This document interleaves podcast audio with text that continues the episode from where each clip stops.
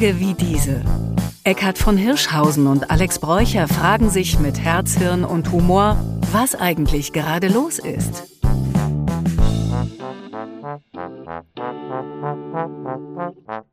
Hallo Alex. Hallo Eckhard, na? Mensch, so viele Folgen haben wir uns jetzt mit dem Comedy for Future mhm. Festival beschäftigt. Bist du jetzt überzeugt, dass wir mit Humor die Welt retten können? Ja, ich äh, bin auf jeden Fall auf dem Weg dahin überzeugt werden und ich habe mich gut unterhalten und äh, mich sehr amüsiert auf jeden Fall bis dahin und das ist ja auch immer ein Wert für sich. Ja, es ist ja auffallend, wie, wie unterschiedlich die Menschen sagen, im Interview mit uns waren und dann auf der Bühne eine ja. ganz andere Seite äh, von sich gezeigt haben. Hast du auch so ein Rampensau-Ding in dir? es geht, aber du weißt, wenn wir hier am Mikro sitzen, vorher sind wir noch ganz ernst und, und sprechen Themen durch und sobald das Mikro an ist, wissen wir beide, das ist jetzt äh, das Lampen, the show must go on. Ja, ich meine, wir hatten ja beide auch eine nicht ganz einfache äh, Phase und Erlebnisse jetzt und dann wir wissen natürlich, das gehört hier nicht hin. Hier muss man äh, funktionieren. Also ich glaube, Rampensau wäre zu viel, aber ich weiß mich zu disziplinieren, wenn das Mikro an ist. Ja, einige Hörerinnen und Hörer werden auch Christoph Sieber kennen, der mhm. bei äh, WDR die Mitternachtsspitzen übernommen hat von ähm, äh, Jürgen Becker. Ja. Und ähm, der hat mich mit seinem politischen Stand-up voll erwischt. Ich fand den sehr, sehr lustig. Ja, ja der ist richtig abgegangen. Und äh, für alle, die denken, oh, reden wir jetzt nur über Covid? Nein, wir reden auch über Long-Covid und das ist nicht so lustig. Aber dazu kommt am kommenden Montag im 1. 2015 ähm, was von der Pandemie übrig blieb. Und äh, die Doku, die besprechen wir gleich. Aber jetzt hören wir erstmal Christoph Sieber. Genau. Comedy for Future bin ja ganz ehrlich, ich finde ja Zukunft komplett überschätzt, oder? Weiß nicht, wie es euch geht. In meinem Alter, ich denke, auf die paar Jahre sich jetzt da noch ändern, lohnt sich das überhaupt noch? Oder? Mein, früher war Zukunft noch was. Das war doch Deutschland, als es noch berechenbar war, die Zukunft. Du wusstest doch, was kommt. Das war doch das Tolle an der Zukunft. Freitag ist Beischlaf, Sonntag ist Tatort, Dienstag ist gelber Sack. Ja, du wusstest, was kommt. Und jetzt ist es plötzlich ungewiss, da will ich die Zukunft auch nicht mehr. Oder? Und was soll die Ampelregierung jetzt mal unter uns, was soll das mit Zukunft noch zu tun haben? Ja? Was könnte Rot-Grün durchregieren, wenn sie die FDP nicht am Hacken hätten da? Die FDP, der Pflegefall der deutschen Bundesregierung. Ja, als, ja, es wird noch besser. Weil die FDP weiß nicht, wohin sie will, ist aber als Erste dort. Das Problem ist, Rot-Grün weiß auch nicht, wohin sie wollen, aber da ist ja schon die FDP. Wissen Sie, da sind wir angekommen. Und was ist die Alternative? Friedrich Merz, Leute, das ist am Ende die Alternative. Wenn Friedrich Merz sagt, ich bin die Zukunft, dann sagt die Zukunft, dann komme ich nicht. Das, ja, da sind wir angekommen. Und gerade in so Zeiten ist es wahnsinnig wichtig, dass du ein gescheites Feindbild hast. Das darf man nie vergessen. In Krisenzeiten brauchst du ein gescheites Feindbild. Ein Feindbild hält viele Ehen zusammen. Wenn du dich morgens im Bett nur umdrehen brauchst und weißt, wer schuld ist, ja, dass, dass der Tag am Arsch ist, ja, das ist ein gescheites Feindbild. Ja, und wir haben jetzt ja eins in Deutschland wieder, der Drecksrusse ist an allem schuld. Sie haben es vielleicht auch mitbekommen, ist an allem schuld der Drecksrusse. Wie der schon vor Jahrzehnten in Vietnam mit Napalm alles niedergebombt hat. Wie der völkerrechtswidrige Irak, ein, ah nein, oh Gott, das waren die Amerikaner. Jetzt habe ich es ganz durcheinander gebracht. Und die Ersten sind schon schockiert und denken, oh Gott, der Sieber, auch ein Putin-Versteher, der Wagenknecht des deutschen Kabaretts, oh, oh, oh, oh, oh. Nein, nein, ich wollte nur feststellen, das Völkerrecht darf nicht nur dann relevant sein, wenn es für die Russen gilt. Es sollte für die Amis genauso gelten.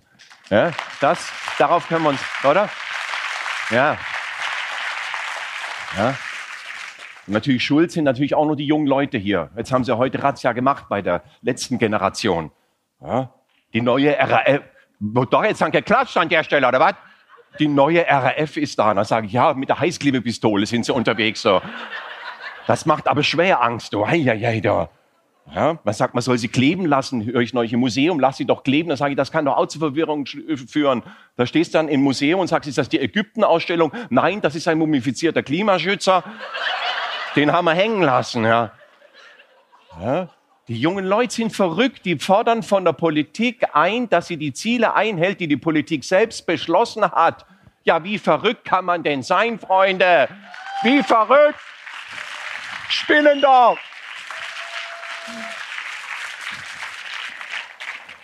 Ja, drehen die Leute durch, ja? Da drehen sie durch. Jetzt haben sie alle Angst, dass der Habeck kommt und, und, und, und einem die Heizung aus dem Keller rausreißt. Da.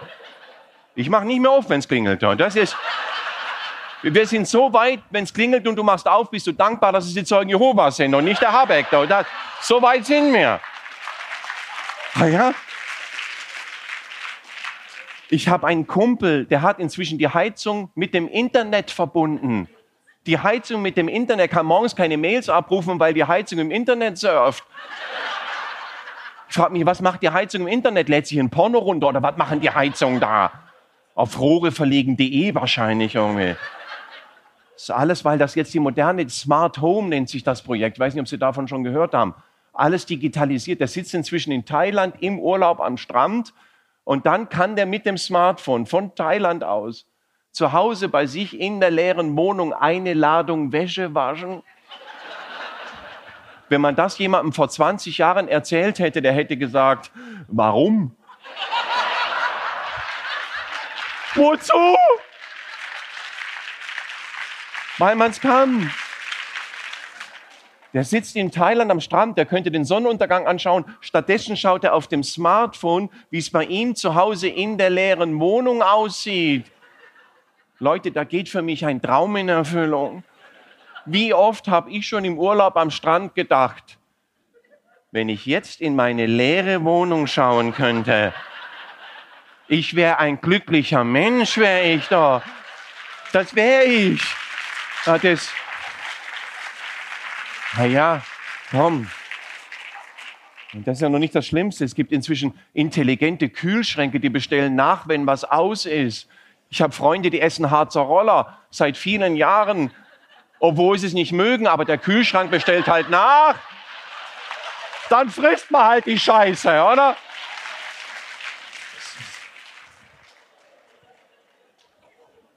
Intelligente Schränke. Auch das habe ich gelesen. Sie glauben es nicht. Du machst den Schrank auf und dann kannst du sagen, Schrank, wo liegen die Socken? Und dann geht da das Licht an, wo die Socken liegen.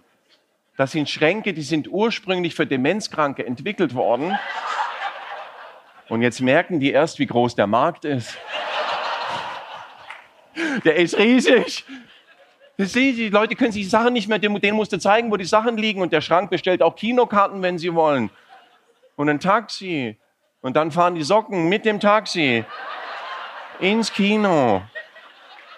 Wenn Sie demnächst im Kino sitzen, es liegt ein Pärchen Socken neben Ihnen, dann wissen Sie, das ist intelligentes Leben. Ja, ja das ist. Ja. Ich bin noch, bin noch nicht fertig. Bin noch nicht fertig. Komm. Die nächste Stufe ist ja auch im Bekanntenkreis, haben Sie jetzt alle so, so Smartwatches, so Eidinger. Da piept sie, dass sie ständig an irgendwas erinnert. Da sitzt du gemütlich beieinander. Plötzlich steht einer auf, sage ich, gehst du? Nein. Ich habe mein Stehziel noch nicht erreicht. Da haben die so eine App, da müssen sie ab und zu aufstehen, damit sie hier stehen. Oder sie trinken, weil sie ihr Trinkziel noch nicht erreicht haben. Liebe junge Menschen, wir haben früher getrunken, weil wir Durst hatten. Das war eine schlimme Zeit. Schlimme Zeit. Da hat einem niemand Bescheid gesagt. Keine E-Mail, kein Piep, kein. Und teilweise haben wir weiter getrunken, obwohl wir das Trinkziel schon erreicht hatten. Also, das ist das, das ist das Verrückte. Das ist schwierige Zeiten, oder? Ja? Und dann heißt es immer, ja, die Apokalypse, sie kommt halt, Future, Future hier. Apokalypse, sage ich, Apokalypse, davon darf man sich auch nicht ins Boxhorn jagen lassen. Apokalypse hat schon während Corona geheißen, das ist die Apokalypse. Dann habe ich gesagt, da bin ich von der Apokalypse ein bisschen enttäuscht. Die habe ich mir ein bisschen glamouröser vorgestellt. Nicht mit Impfen und Masken. Ich dachte wenigstens ein paar Zombies, die aus Gräbern rauskommen und menschliche Hirne aussaugen. Da reicht mir Karl Lauterbach nicht. Das ist zu wenig, oder? Für die Apokalypse. Und den Leuten wird natürlich Angst gemacht, ja, weil sie Angst haben, ja, weil die Ängste der anderen immer irrelevant sind. Viele haben zum Beispiel Angst, nachts auf dem Friedhof ermordet zu werden. Dabei sagt ihnen jede Statistik, nachts auf dem Friedhof werden sehr wenige Menschen ermordet. Viel mehr Menschen sterben zu Hause im eigenen Bett. wenn Sie heute Nacht ruhig schlafen wollen, ich empfehle den Friedhof. Ja? Das ist ein bisschen frisch, aber es ist sicher. Ja? Weißt du, man darf sich wie jeder Meldung ins Box hauen. Neulich lese ich in der Zeitung, alle sechs Minuten wird in Deutschland eingebrochen. Da sage ich, ja, wie oft kommen Sie heute? Kriegen die Letzten noch was? Ja? Das sind Ängste, die ich dann habe. Und dann lese ich aber den ganzen Artikel und das empfehle ich. Lest ihr ab und zu mal zum Überschrift auch noch den ganzen Artikel. Und dann kam raus, dass zwar alle sechs Minuten in Deutschland eingebrochen wird, wir aber 41 Millionen Haushalte haben. Statistisch gesehen kommt ein Einbrecher bei Ihnen alle 283 Jahre vorbei. Und da werden jetzt viele da sitzen und sagen, oh, ob ich das noch erlebe. Weiß ich ja gar nicht. Ja? Und dann, wenn es um Angst geht, kommt am Ende immer einer um die Ecke, so ein Klugscheißer und sagt, Angst ist ein schlechter Ratgeber. Und dann sage ich, das ist der größte Bullshit-Satz überhaupt. Angst ist doch überhaupt kein Rat. Hat Ihnen jemals die Angst schon mal einen Ratschlag gegeben? Angst gibt keine Ratschläge. Angst macht gefügig. Angst ist ein Machtmittel der Mächtigen gegen die Ohnmächtigen. Angst lässt einen falsche Entscheidungen treffen. Das ist das Wesen der Angst. Deshalb laufen, ich bin noch nicht fertig, danke. Deshalb laufen in den USA alle mit solchen Patronengürteln rum und erschießen sich gegenseitig aus Angst, erschossen zu werden. Das ist doch ein Spitzenkonzept. In manchen Jahren sind in den USA mehr Schülerinnen und Schüler an Schulen erschossen worden, als Soldaten im Krieg gefallen sind. Das sollte uns doch zu denken geben. Und da gibt es bei uns bis heute welche, die fordern, man sollte Lehrer bewaffnen. Entschuldigung, wer jemals gesehen hat, wie ein Lehrer mit dem VHS-Rekorder umgeht, ja?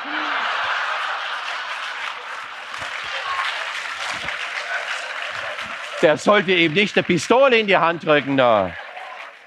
So, Alex, ähm, ja. das Leben ist lustig und traurig zugleich. Ich habe mhm. äh, in den letzten Wochen ganz intensive Gespräche gehabt zum Thema Long-Covid und ähm, Post-Vac, also dem Menschen, die durch die Impfung zu Schaden kamen. Ja. Und ähm, das ist mir wichtig, dass wir das auch zeigen und dokumentieren, weil ähm, ich mich ja sehr deutlich und klar für das Impfen ausgesprochen habe. Und die Regierung hat ja auch gesagt, alle Menschen, die durch die Impfung zu Schaden kommen, werden sozusagen ähm, entschädigt und werden aufgefangen weil man natürlich zu Beginn einer Kampagne ähm, nie genau weiß, hm. man hatte Zulassungsstudien mit 50.000 Menschen ungefähr. Ja. Aber wie das dann bei vielen Millionen ausgeht, das ist ja nicht vorhersagbar. Und, und auch der Wirkstoff, also oder der Wirkmechanismus war ja auch noch nicht getestet worden, ne, bis dato.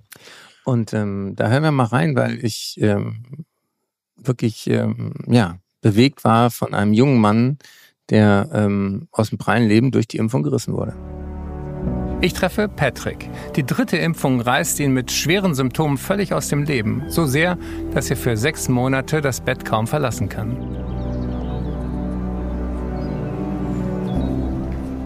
Hätte ich nicht für möglich gehalten, dass ich jemals hier spazieren gehen kann. Echt? Mhm. So schlimm war es, ja. Wie ging es Ihnen vorher? Vor meiner Impfung ging es mir auch gut. Und dann bin ich ähm, geimpft worden, Dezember 2021. Und hatte ich unheimlich starke Muskelschmerzen gehabt. So stark, dass ich teilweise nicht mehr laufen konnte. Zur Einordnung. In Deutschland sind während der Pandemie 173.000 Menschen an Corona gestorben. Die Impfung hat viele Todesfälle und schwere Verläufe verhindert, das ist wissenschaftlich erwiesen. 65 Millionen Menschen wurden geimpft mit insgesamt 192 Millionen Impfdosen, die meisten also mehrfach. Davon, so schätzen Experten, kann bei 0,02 Prozent die Post-Vac-Erkrankung auftreten. Zu erwarten wären demnach 38.000 Betroffene. Patrick ist einer von diesen seltenen Fällen. Komplette linke Unterschenkel war voll mit Thrombosen. Und wie es kommen musste, hatte ich dann eine Lungenembolie bekommen.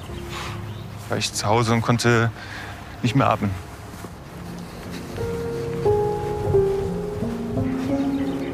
Wer hat Ihnen denn geglaubt, dass Sie ziemlich krank sind? Lange Zeit niemand. Mein Hausarzt hat zu mir gesagt, nach drei, vier Untersuchungen, Junge, du hast nichts. Du ähm, hast eine Panikstörung. Sein Arzt glaubt, Patrick sei während der Pandemie psychisch erkrankt. Das nennt man im Fachjargon F-Diagnose. und überweist ihn in eine psychosomatische Klinik. Diese Awareness, dass die Patienten tatsächlich physisch, somatisch erkrankt sind, dieses Wissen ist noch nicht bei allen Kollegen angekommen. Professor Bernhard Schiefer und sein Team an der Universitätsklinik Marburg haben sich auf Long-Covid spezialisiert. Und auch über 200 Post-Vac-Patienten haben sie bereits behandelt. Die meisten Patienten, die hierher kommen, im Moment, haben eine Wartezeit von einem Jahr hinter sich. Die Hälfte von denen hat eine F-Diagnose. Das ist das Einfachste. Das ist das Einfachste zu sagen, wir haben einen Patienten vor uns, der hat ein psychosomatisches, ein psychiatrisches Problem, sollen die sich darum kümmern. Patrick entwickelt nach der Impfung Symptome, die manchmal nach einer Corona-Infektion auftreten und selten auch nach der Impfung. Das Abwehrsystem wendet sich gegen den eigenen Körper, Gestörte Nerven verursachen Muskelkribbeln und Zuckungen, Gerinnsel verstopfen die kleinen Gefäße. Die Folge eine Vielzahl körperlicher Beschwerden. Und wenn man hier die kleinen Lämmer sieht, ähm, haben Sie selber Kinder? Ja. Zwei Jungs und ein Mädchen.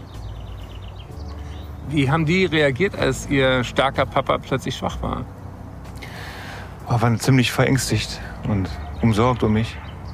Habe ich teilweise auch nicht mitbekommen, weil ich habe vier Monate, viele Monate lang im Bett gelegen und ähm, mich unheimlich geschämt vor meinen Kindern, dass ich halt äh, mich nicht um sie kümmern konnte. Auch die Einschulung seiner Tochter muss Patrick im Krankenhaus feiern. Sie kam sogar in eine psychosomatische Klinik. Ja, ich wusste schon, dass ich da falsch war, aber ich habe ähm, tatsächlich Angst gehabt zu sterben zu Hause. Ich hatte Situationen, da habe ich keine Luft bekommen. Das hat auch meine Tochter miterlebt. Und dann habe ich gesagt, ich muss hier weg. Aber Sie leben. Ja. Hätte mir das damals jemand gesagt, ich hätte das nicht für möglich gehalten. Ist ja wichtig einzuordnen, ist das jetzt ein extrem seltenes Ereignis Mhm. oder wie viele Menschen gibt es noch, die, Mhm. die äh, so wie Patrick da getroffen wurden? Und das ist ja für uns ganz schwer, immer so ein Gefühl für Statistik und Ja. für Wahrscheinlichkeiten zu haben. Ja, also die Menschen halten es, wenn sie Lotto spielen, immer für möglich, dass sie, dass sie Lotto spielen Ich auch. ähm, oder eben, dass der, der Blitz dann nicht in sie einschlägt oder dass, auch wenn sie lange rauchen, äh, wie äh, Helmut Schmidt sie ewig leben. Ja.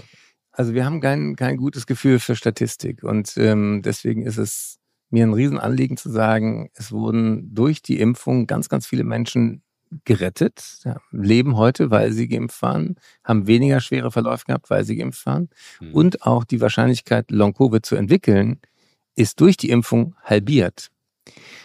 Nun haben sich viele Forscherinnen und Forscher Gedanken ge- gemacht, was Mhm. passiert da genau im Körper. Ja. Und die These im Moment ist, dass die, dieses Protein, was beim Virus unser Immunsystem derartig anfixt und triggert, Mhm. das ist dieses berühmte Spike-Protein, Mhm. das ist ja auch in dem Impfstoff enthalten, damit man dem Immunsystem praktisch mal ein Foto zeigt, hier, so sieht der Verbrecher Sieht aus, aus ja. Mhm. bereite dich auf den vor, wenn du ihn siehst, erkennst du ihn schon.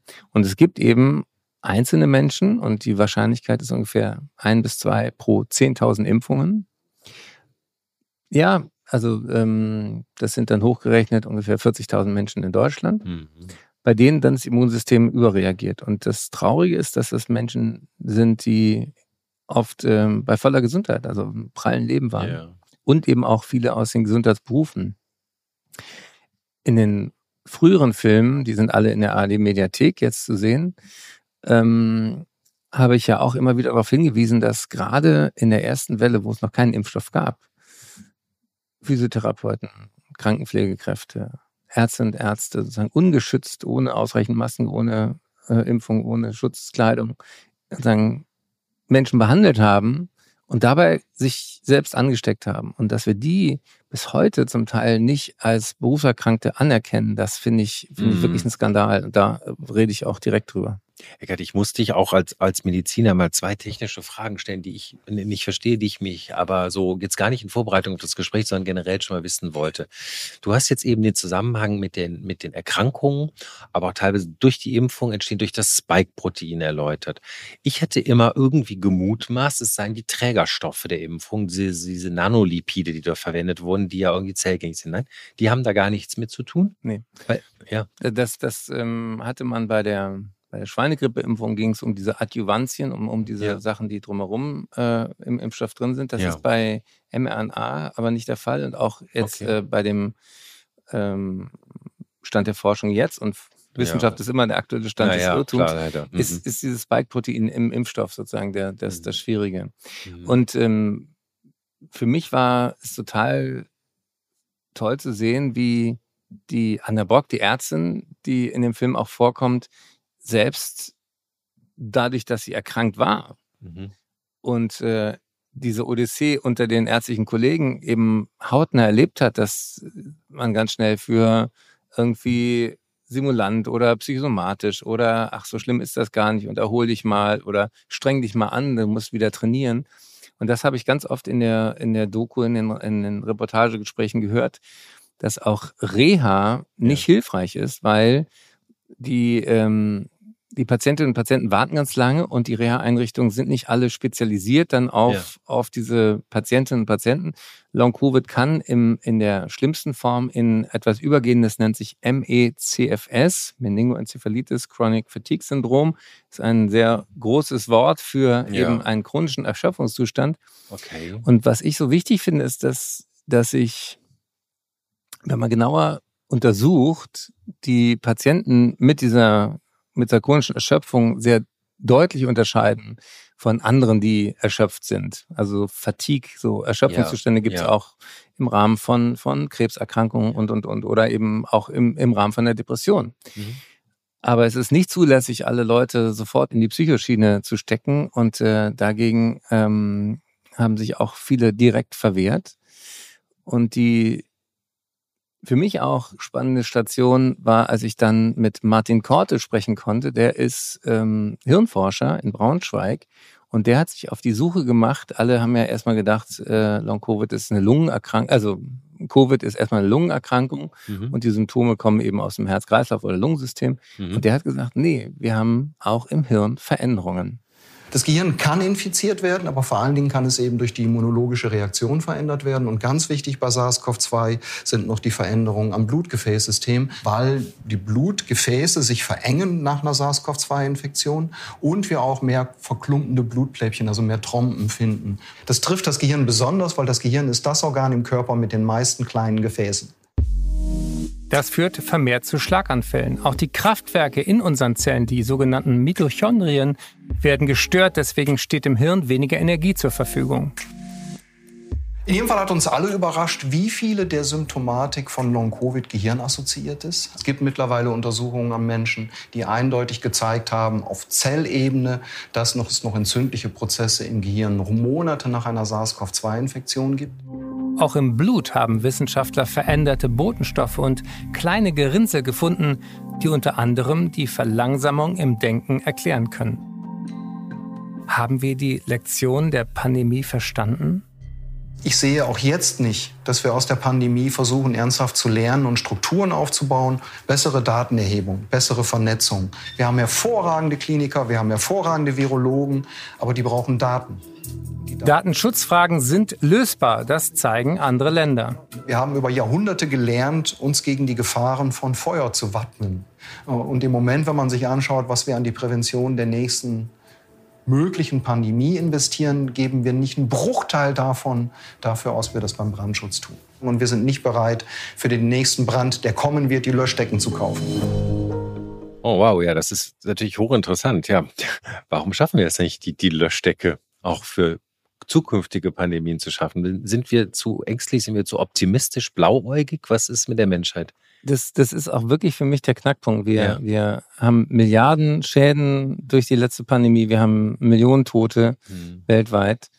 Und wir kriegen es trotzdem nicht hin zu sagen, was lernen wir? Wir lernen erstens, den Wildtierhandel zu stoppen. Wir lernen, dass wir Menschen viel verletzlicher, als wir Ja. geglaubt haben, sind. Wir lernen, dass Gesundheit global ist. Auf gut Deutsch, ein Virus, was irgendwo auf der Welt äh, entsteht, kann in 24 Stunden überall sein. Ja, das sind ja alles Lektionen, die wir die letzten drei, vier Jahre hätten kapieren können. Und dass wir daraus nicht die Konsequenzen ziehen. Also einen, äh, ich war hier beim World Health Summit ähm, im Panel mit einem äh, spannenden Ökonomen aus, aus Princeton University und der sagte, wir bräuchten nur ein Prozent von dem, was uns die letzte Pandemie gekostet hat, um die nächste zu verhindern. Und das kriegen wir nicht hin. Und das finde ich so frustrierend, dass wir kein Geschäftsmodell in dieser Art, wie wir Ökonomie betreiben haben, um Katastrophen zu verhindern. Aber man weiß ja auch nicht, in welche Richtung das wie oder welches Virus sich so letal entwickeln könnte, oder? Man Nee, aber ja es gibt. Tausende, die Ja. im Tierreich nur darauf warten, auf Ja. Menschen übertragen zu werden.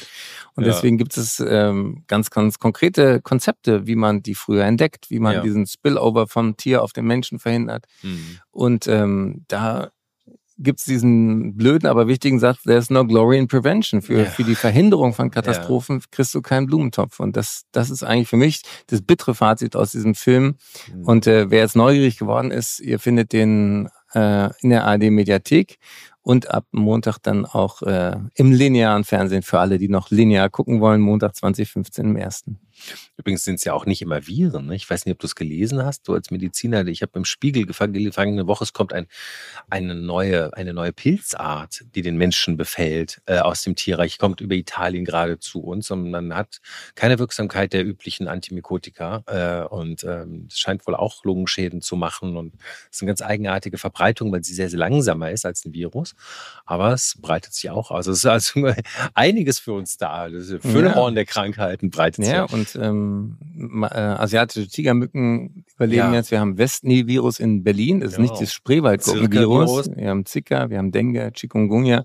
Also ähm, die Zeit der Infektionskrankheiten dachten wir ist vorbei, aber das 21. Jahrhundert hat noch viele Überraschungen Ja. für uns und deswegen machen wir auch noch eine Folge von Tage wie diesen, aber diesen Montag und äh, in der AD Mediathek erstmal sich mit Long Covid beschäftigen, weil für diese Menschen, das sind ja mit allen MECFS Patientinnen und Patienten zusammen eine halbe Million, die äh, davon betroffen sind, die wollen wirklich ähm, Forschung, die wollen wirksame Medikamente und das haben sie wirklich auch verdient. Hm. Ja, man kann zusammenfassen, Viren ähm, gibt's überall. Mhm. Viren sind Vielflieger. Viren brauchen kein Visum, um eine Ländergrenze zu überschreiten. Und sie machen auch keinen Unterschied, ob du krankenversichert bist oder nicht, ob du arm bist oder reich, ob du Mhm. weiß bist oder schwarz.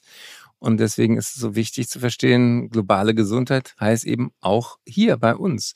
Und ähm, früher habe ich ja Tropenmedizin im Studium immer gelernt, als wenn du da nicht gerade hinfährst, dann wirst Mhm. du damit nie was zu tun Ja, haben. ja. Und das hat sich echt verändert. Hast du dir mal in, bei Reisen auch irgendwie so Montezumas Rache oder so zugezogen? Ja, also öfters mal und das in, lustigerweise früher eher so in Spanien mit verunreinigtem Speiseeis, was nicht durchgekühlt war.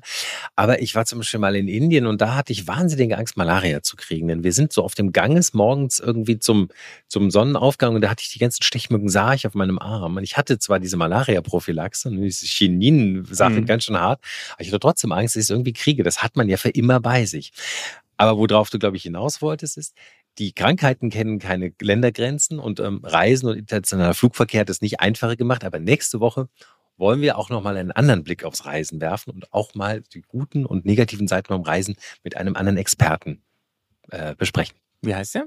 Das ist Jochen Schliemann und er macht einen Podcast und ist äh, Spiegel Bestseller und äh, da haben wir ein tolles Gespräch geführt und da freue ich mich schon, die Folge mit dir nächste Woche zum Reisen zu machen. Jo, Bis dann. ciao. Ciao.